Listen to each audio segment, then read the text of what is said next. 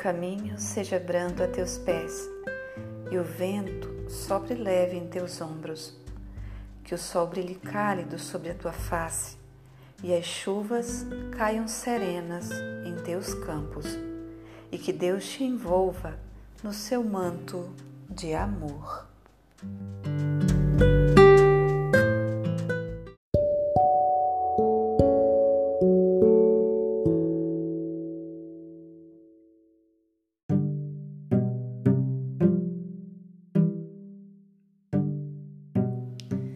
Então é com alegria que nós retomamos né, a nossa busca pelo conhecimento, especialmente pelo conhecimento das religiões, né, conhecimento religioso, e nós voltamos a falar das fontes é, dos textos sagrados. Né? Nós sabemos que a sabedoria, é, a inspiração divina chega aos homens e mulheres através é, de inspirações que se tornam é, um legado que é transmitido né, de geração em geração. É algo precioso, é uma vivência, uma, é uma, uma inspiração, são conhecimentos, são sabedorias que se tornam práticas de vida, né, costumes, tradições que vão constituindo o modo de vida das pessoas. Então, isso se dá pela oralidade, por isso nós temos a tradição oral e aos, aos, poucos, com o tempo, para não se perder o que a tradição oral é, transmite, chegamos ao momento de também escrever, não é? Registrar os conhecimentos, os ensinamentos, a experiência com Deus, com o divino que os seres humanos foram fazendo em todos os povos, em todos os cantos do mundo, nós vamos encontrar essa sabedoria é, transformada, né, saída da oralidade, transformada em texto sagrado. Hoje nós queremos trabalhar um pouquinho falando, apresentando, recordando os principais, né, os principais textos sagrados das religiões. Depois nós vamos aprofundar dois deles. Vamos falar, aliás, nós vamos falar brevemente com o intuito de deixar a curiosidade para que a gente possa está comentando, pesquisando, buscando mais elementos é, sobre o assunto. Então vamos lá. O, o texto, as escrituras sagradas, né, os textos sagrados de cada religião têm um nome próprio, tem um nome especial. Você lembra de algum, com certeza da sua fé, da sua religião, você sabe, não é? Mas vamos ver, o hinduísmo. O hinduísmo tem como livro sagrado Bhagavad Gita. É um livro muito especial, é o livro central do hinduísmo. Já o judaísmo tem a Torá. A Torá que tem aquela parte bem inicial da Bíblia que nós conhecemos, né? o Pentateuco. Para eles, separando os cinco primeiros livros da Bíblia cristã, nós teremos a Torá. Depois o budismo.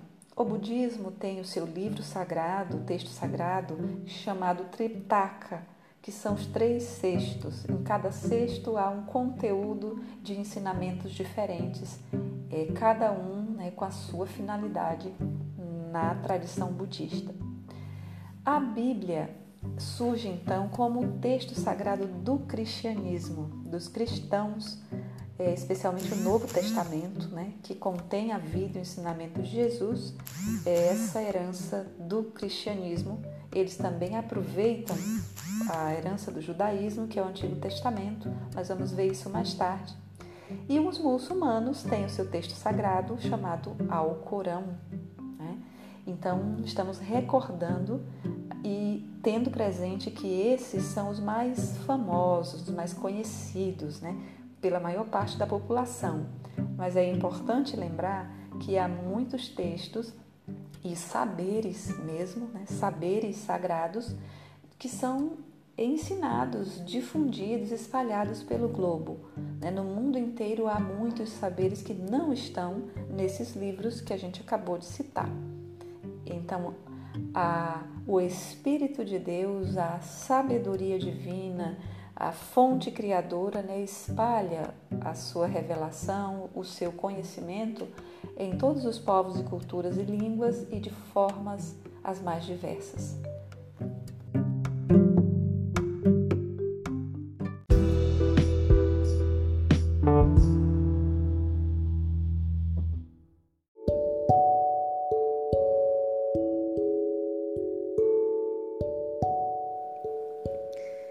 Nós vamos dando continuidade ao nosso a nossa retomada né, sobre uh, os escritos, as escrituras sagradas das religiões, das diversas religiões, né? Como já citamos aí é, as mais famosas, as mais conhecidas no mundo, nós agora vamos entrar na, no texto sagrado dos hindus, né, do hinduísmo, o Bhagavad Gita, que também é conhecido como Sublime Canção ou Canção do Senhor, ou então a Mensagem do Mestre.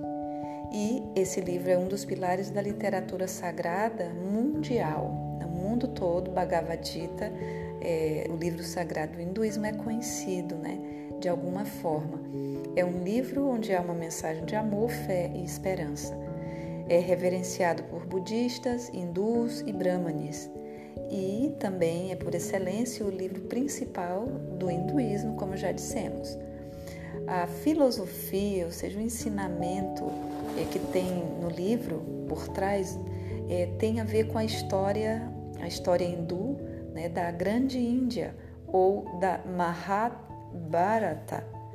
É uma história que tem 250 mil versículos e ela descreve a grande guerra entre os Kurus e os Pânvados. Os, os Kurus e os Pânvadas são dois povos né, daquela região e essa narrativa e o, os ensinamentos que tem aí permeados né, nessa, nessa guerra, nessa grande guerra, que contém então é, conselhos, sabedoria, ensinos, advertências, uma série de, né, de coisas que nós temos conhecido, conhecido também por causa da Bíblia, que também traz é, algumas coisas nessa linha. Então, Bhagavad Gita, o livro sagrado do hinduísmo.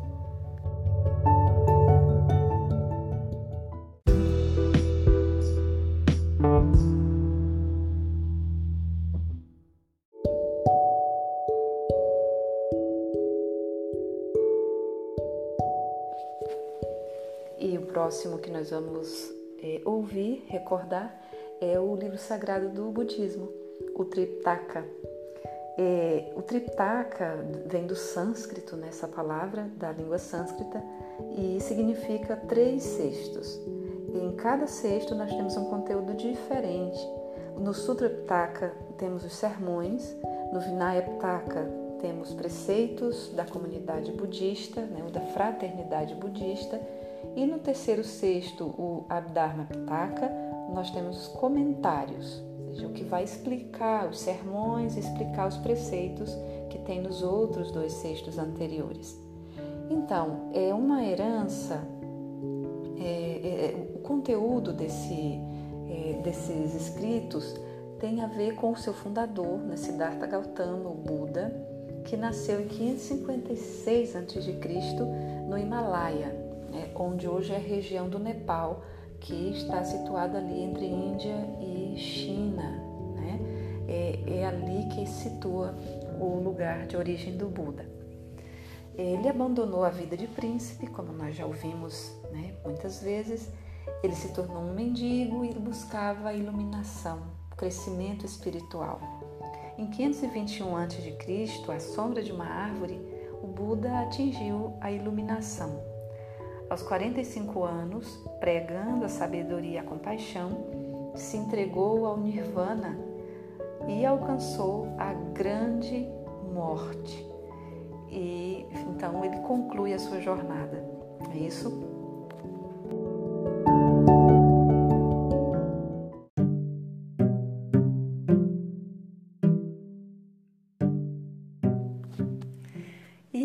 Recordar que as escrituras budistas elas foram traduzidas na China lá pelo ano 151 depois de Cristo, pelo imperador Huan. Durante 1700 anos, mais ou menos, as traduções para o chinês aconteceram? E alcançaram a cifra de 1.440 escrituras contidas em 5.586 volumes, ou seja, é muita escrita, né? é muito ensinamento, é muito conteúdo que tem aí nesses três famosos três cestos ou tritacas. É, os ensinamentos do budismo referem-se a quatro preceitos fundamentais. Né? Vamos lembrar sempre disso. Tratam-se, primeiro, de procurar boas companhias. Segundo, de entender a lei. Terceiro, de fortalecer a mente através da reflexão. Quarto, de praticar a virtude.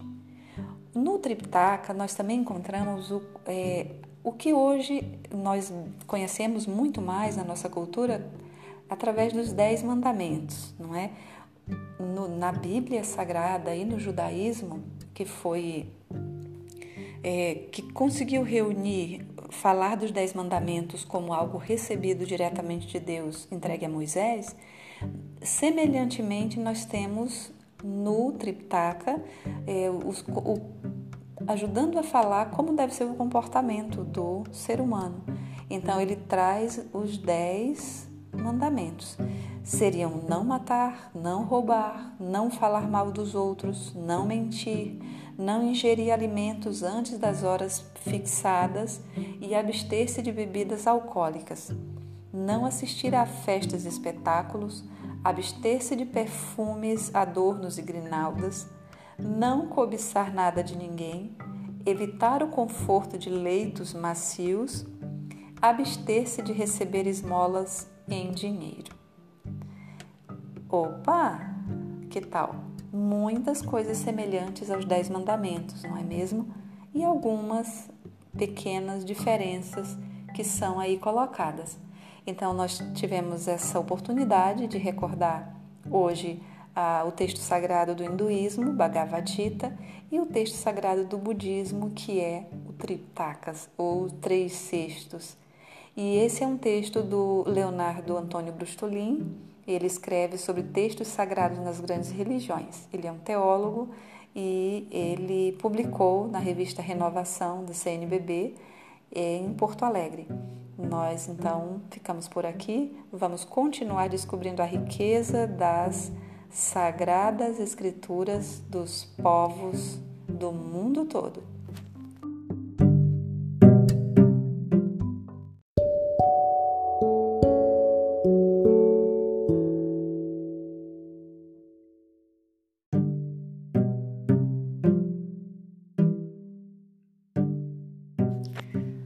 Isso aí, espero que tenham gostado e a gente fica por aqui.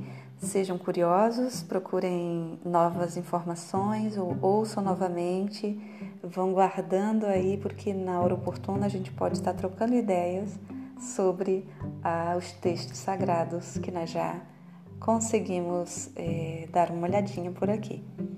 grande abraço, ficam com Deus.